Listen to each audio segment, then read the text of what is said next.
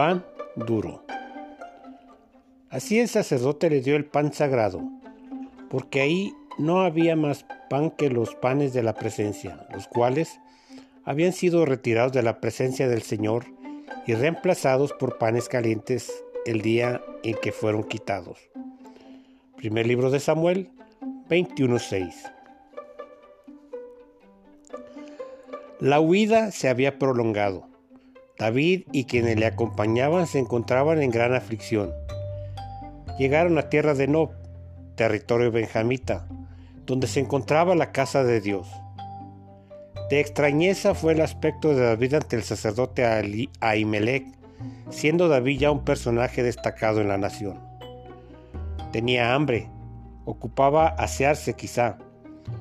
Le surgía descanso, pero también necesitaban armas solo pan duro y la espada del gigante de Gad, Goliat.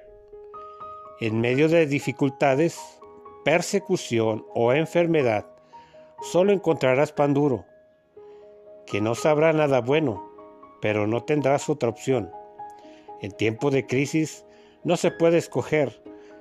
La carencia no es señal de la ausencia de Dios. El pan duro es señal que Dios no te abandona jamás. Devocional del Pastor.